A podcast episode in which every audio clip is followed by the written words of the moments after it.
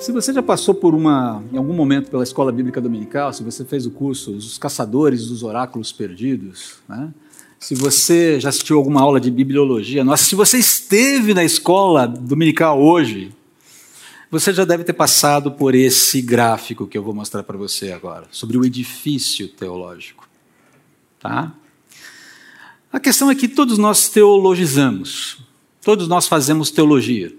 Todos, indistintamente, consciente ou inconscientemente, todo mundo teologiza. Todo mundo edifica conceitos sobre Deus, sobre a realidade, sobre si mesmo, sobre o que é o homem, que é o outro, que é o próximo. Todos nós perguntamos o que é a verdade, é, a questão do mal e do sofrimento, o que acontece após a morte todo mundo lida com essas questões essenciais da vida de uma forma ou de outra. Ah, o ponto é: quais são os pressupostos utilizados e como estamos construindo esse edifício? Essa é a questão aqui. Paulo, o apóstolo Paulo vai falar lá em 1 Coríntios capítulo 3, versículo 10, é que, a, quando ele está falando, inclusive, ele está alertando a igreja de Corinto sobre divisões na igreja, ele fala assim: olha, não faz o menor sentido falarmos de divisão na igreja, essa preferência, eu prefiro Paulo, eu prefiro Apolo, eu prefiro Pedro, eu prefiro Jesus.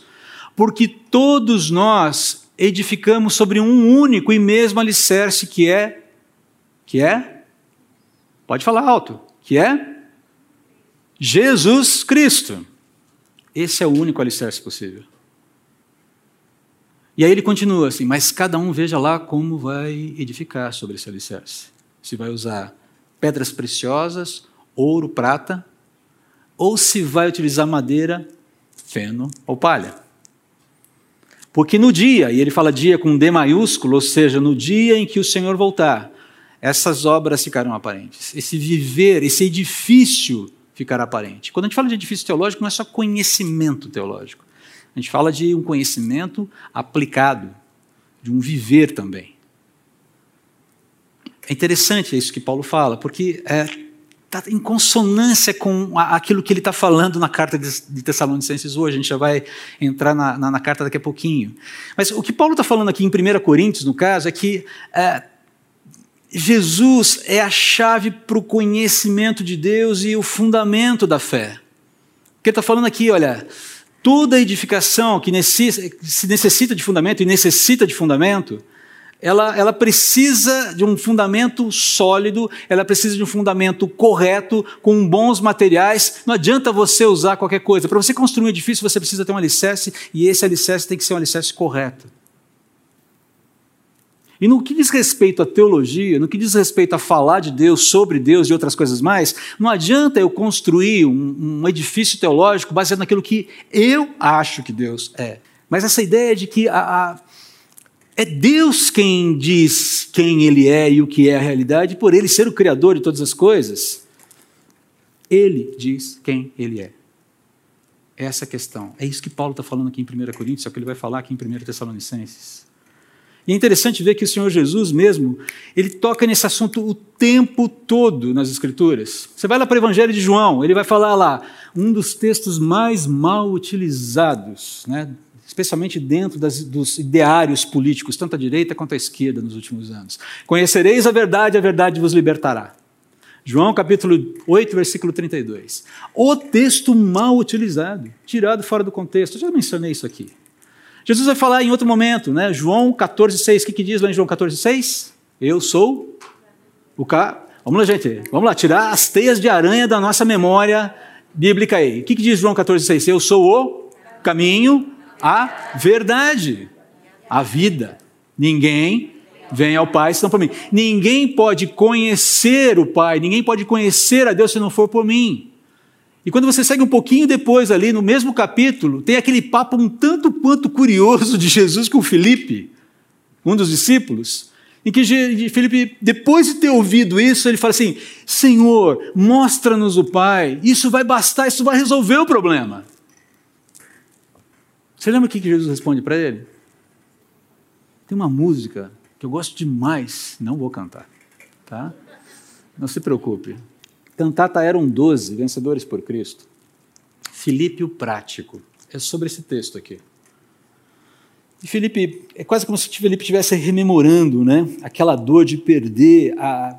O que aconteceu com Jesus? Por que, ele morreu? E não sei o quê, papapá, onde vai parar essa história e tal. E chega no momento em que a palavra, em que a, o refrãozinho, ou a, a, o ponto de guinada da música é justamente essa frase.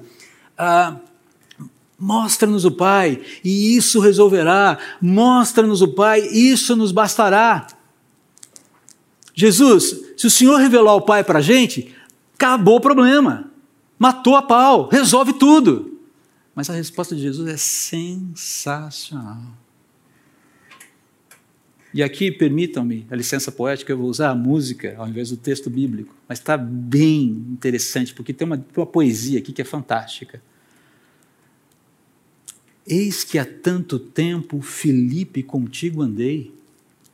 Foi sempre o meu intento mostrar o Pai onde eu passei. Pois quem me vê amigo já tem enxergado a Deus, e quem caminhar comigo tece os seus sonhos junto aos meus. Eu ouço essa música e falo, cara, pode acabar aqui. É de uma preciosidade, é de uma precisão, não só poética, mas ela captura a essência do que Jesus está falando ali. Felipe, quem me vê, vê o Pai. Querido, quem caminhar comigo, constrói a sua existência comigo. E mais, construindo a sua existência comigo, cumpre o seu propósito nesse mundo. Se você não conhece, eram 12, recomendo. Baixa no Spotify, no Apple. É maravilhoso. Tem até música de Revoltado, Simão Zelote. Mas isso é outra história. Essa, para mim, é uma das músicas mais preciosas. Lembra do que Jesus fala para Pilatos? Aquele papo estranho, né? Para essa razão vinha o mundo, para dar testemunho da verdade. Todos os que são da verdade me ouvem. CNH de Deus. É Ele quem diz quem Ele é e o que a realidade é. Não tenho o direito de ficar alterando isso, mudando isso. Mas eu acho que pode continuar achando, fique à vontade. Mas. Mas diante disso, queridos, uma pergunta precisa ser feita antes da gente entrar no texto aqui de Tessalonicenses. Fiquem tranquilos, o culto vai acabar no tempo certo, viu? Qual é a maior vocação do ser humano? O pessoal da EBD, quieto. Eles já sabem a resposta. Eles vão participar da resposta daqui a pouco. Qual é a maior vocação do ser humano? Pensando nisso que a gente já falou aqui, tá? Dá uma, uma juntada nos, nas conexões aí, né? Trabalhem nas sinapses aí para tentar fazer essas ligações. Conexão, vocação no sentido chamado, pendor, disposição, é, aquilo que é a atividade central da vida humana. Ok? Essa é a ideia de vocação. Tá? Tira um pouco essa ideia de vocação ligada somente à profissão. Tá bom? Ah, Deus me chamou para ser dentista. Amém, Jesus. Só isso? Você vai trabalhar 24 horas fazendo obturação. Ah, por favor. Ninguém merece, né? Por mais nobre que seja isso. Tá bom? Muito bem, mas olha só, vamos lá, vamos começar a construir essa resposta. E esse texto foi apresentado também para o pessoal da escola bíblica na aula de hoje. Nós estamos estudando o que é ser um membro de uma igreja saudável, né? usando um livrinho é, chamado justamente o que é ser um membro de uma igreja saudável. Olha que uh, o Tabit Aniabuili, o autor desse livro, fala aqui na página 27, escreve na página 17. Está citando aqui um teólogo chamado J. E. Parker, e olha só: ignorância de Deus. Ignorância tanto de seus caminhos como da prática da comunhão com Ele é a raiz da fraqueza da igreja contemporânea. Foi assim que Pácares começou o prefácio da edição de 73, 50 anos atrás, de seu livro Conhecimento de Deus. Pácares argumentou que a tendência que produzia tal ignorância de Deus é, e fraqueza na igreja era que a mente dos, dos cristãos havia se conformado com o espírito da modernidade, o espírito que produz grandes pensamentos sobre o homem e deixa lugar somente para alguns poucos pensamentos sobre Deus. Ele escreveu isso há 50 anos atrás. continua mais atual do que nunca. A bem, na verdade, isso não é um problema novo, mas atualmente isso se intensifica, porque à medida que, os, que os, o fim dos tempos vai chegando, essa disposição humana contra Deus ela vai se tornando cada vez mais evidente, ok? Mas o problema é sempre o mesmo. Agora, indo para o texto, e isso é muito importante para a gente, porque tem tudo a ver com isso que a gente falou até agora, tem tudo a ver, inclusive, com o que a gente mencionou sobre a questão de a escolha de uma nova liderança para a igreja. Olha só o que Paulo está falando aqui no texto, texto que a Marina leu há pouco. Agora, porém, Timóteo voltou trazendo boas notícias a respeito da sua fé e do seu amor. Ele nos contou que vocês se lembram sempre com alegria da nossa visita que desejam nos ver tanto quanto nós queremos vê-los. É um, tem quase um trocadilho aqui. Porque a palavra utilizada para boas notícias trazidas por Timóteo é a mesma palavra utilizada para evangelho. Aliás, evangelho é boas novas. Basicamente, a gente poderia dizer que uh, Paulo estava feliz da vida com as boas novas sobre a perseverança dos tessalonicenses nas boas novas. Era, essa era a brincadeira aqui, por assim dizer. Gente, as notícias são excelentes. Agora, quais são as notícias? Veja só o que está promovendo alegria no coração de Paulo: firmeza na fé, em primeiro lugar. Agora, a pergunta é: fé em quê? Essa questão precisa ser respondida. E é uma questão que a gente já vem trazendo aqui para a igreja. A gente sempre se debate com ela, a gente sempre volta para ela porque é importante. Queridos, vamos lembrar aqui que a fé carece de um objeto, ela carece de um referencial. A fé sozinha ela não se sustenta. A fé ela não para em pé sozinha. Ela precisa de algo que a segure. Agora, esse é o ponto, não pode ser qualquer coisa. Não pode ser qualquer pessoa.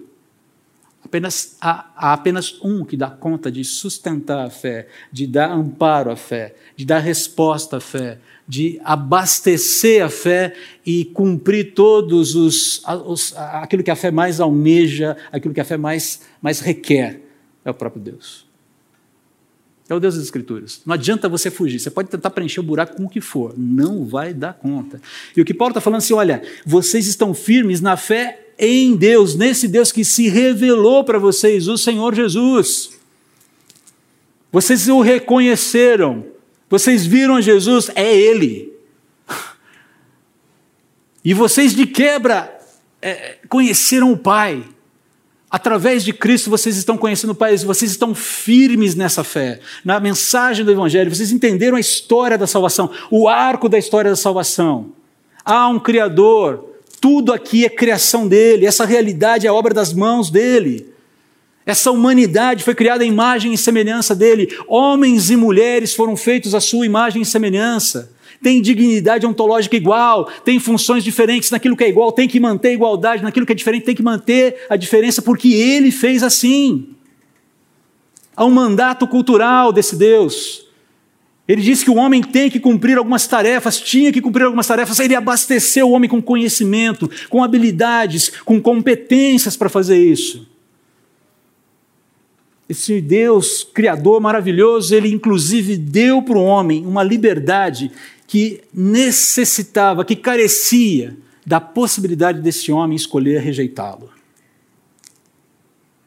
Porque senão não seria liberdade, seria?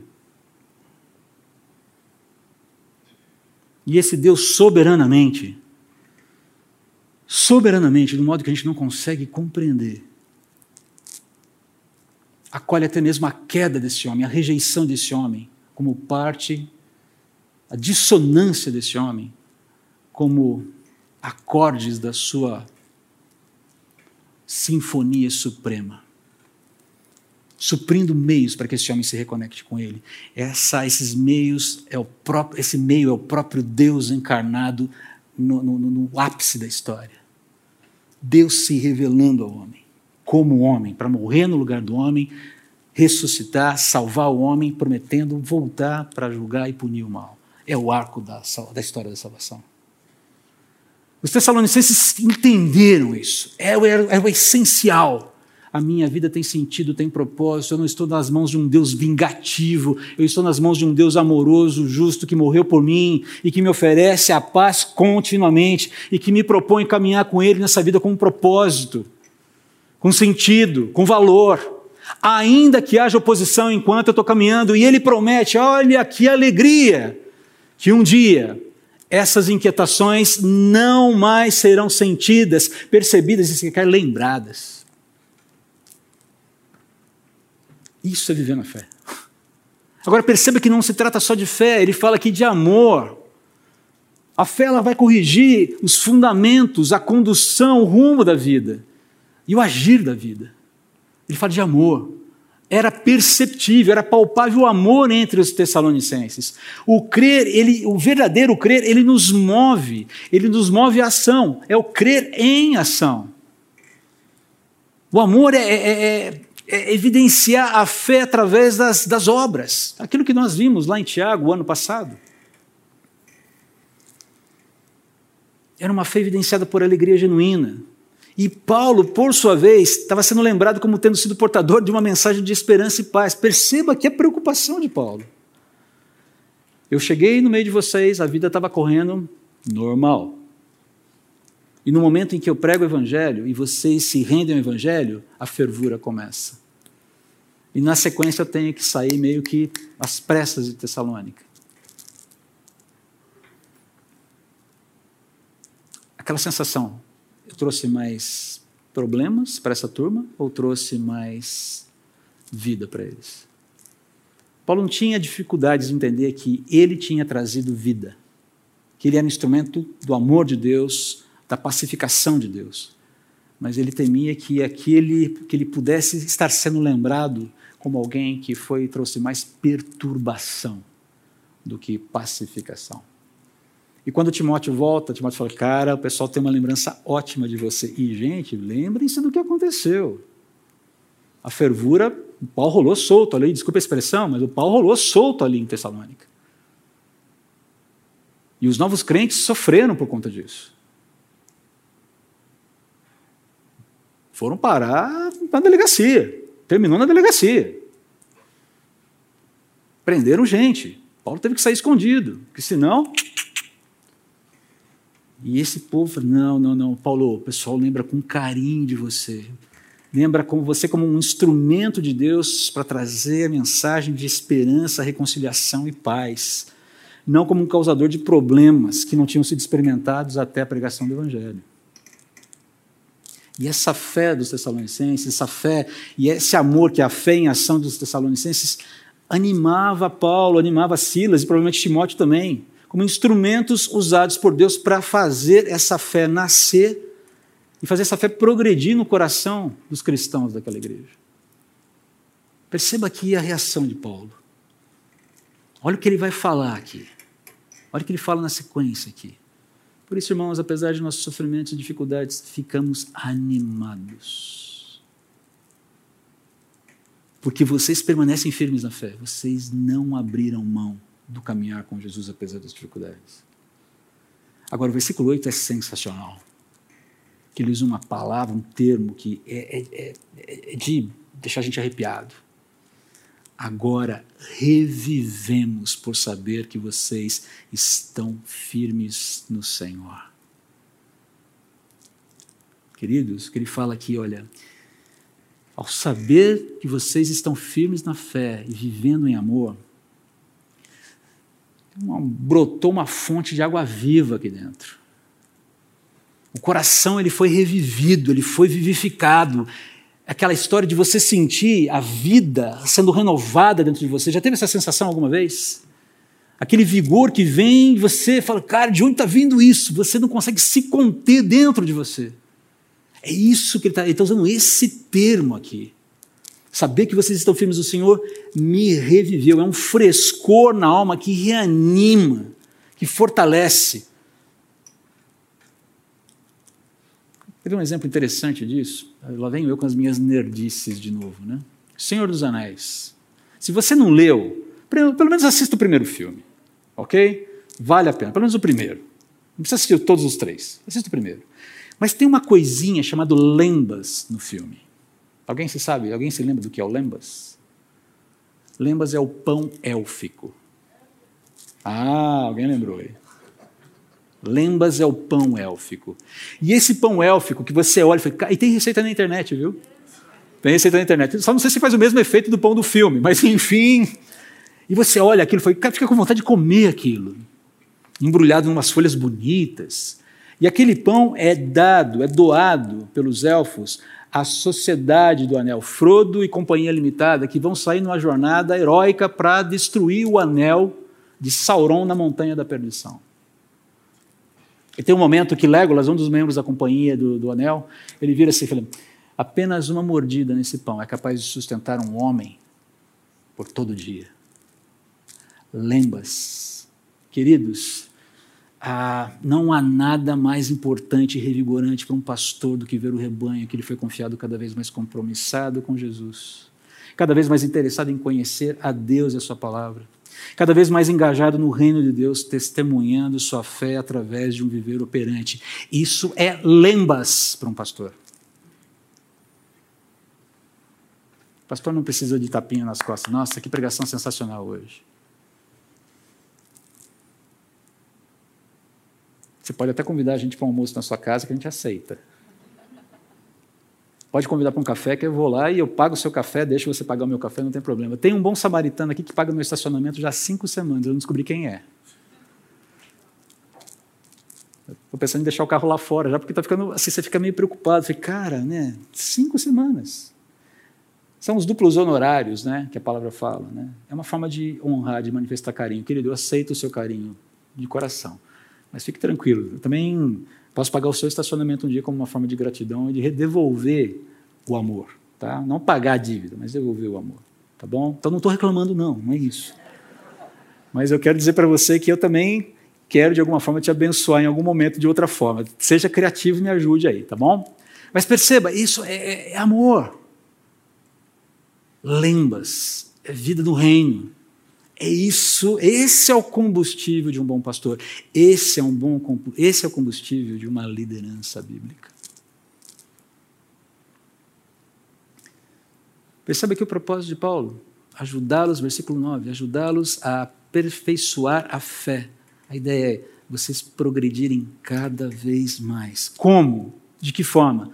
Pelo ensino, pela convivência, pelo discipulado, pela partilha da esperança, pela partilha da mesa, deixando você pagar o estacionamento, permitindo que eu pague o seu estacionamento em algum momento. Partilhar os recursos, em dias bons, em dias maus, até a volta de Jesus. Até a volta de Jesus. Essa é a ideia. É esse o fio da meada. O Anyabuele, ele continua nesse capítulo dizendo o seguinte: Conhecer a Deus começa em saber a respeito dele e do seu caráter. Também envolve entregar-nos a Deus por meio do arrependimento e da fé em Jesus, seu Filho, com base na promessa de que ele será nosso Deus.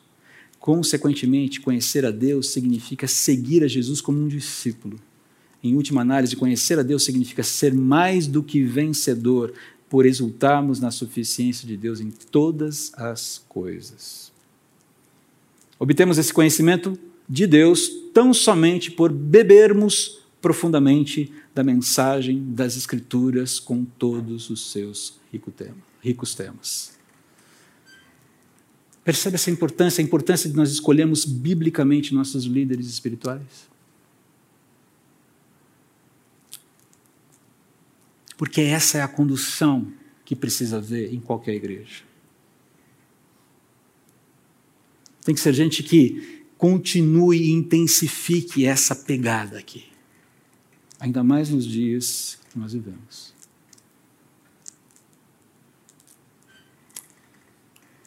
E Paulo termina com uma oração. É uma oração aqui. Ele está terminando, ele está fechando esse, esse, long, esse longo é, essa longa declaração de gratidão com uma oração que permitam-me, eu quero fazer, eu quero que seja a minha oração, a nossa oração como liderança da Soberana pela nossa igreja. Ele termina essa manifestação de gratidão ah, como um pastor que todo bom pastor deve ser. Com o cuidado que todo bom pastor deve ter pelo seu rebanho. Que Deus nos encaminhe nesses propósitos de crescimento. Que o amor dos pastores e líderes dessa igreja cresça pelo seu rebanho. E que o amor desse rebanho cresça pelos seus pastores e líderes. Que o Senhor faça crescer e transbordar o amor entre todos nós, independentemente de sermos pastores, líderes, rebanhos, porque no final das contas somos todos ovelhas de um único pastor.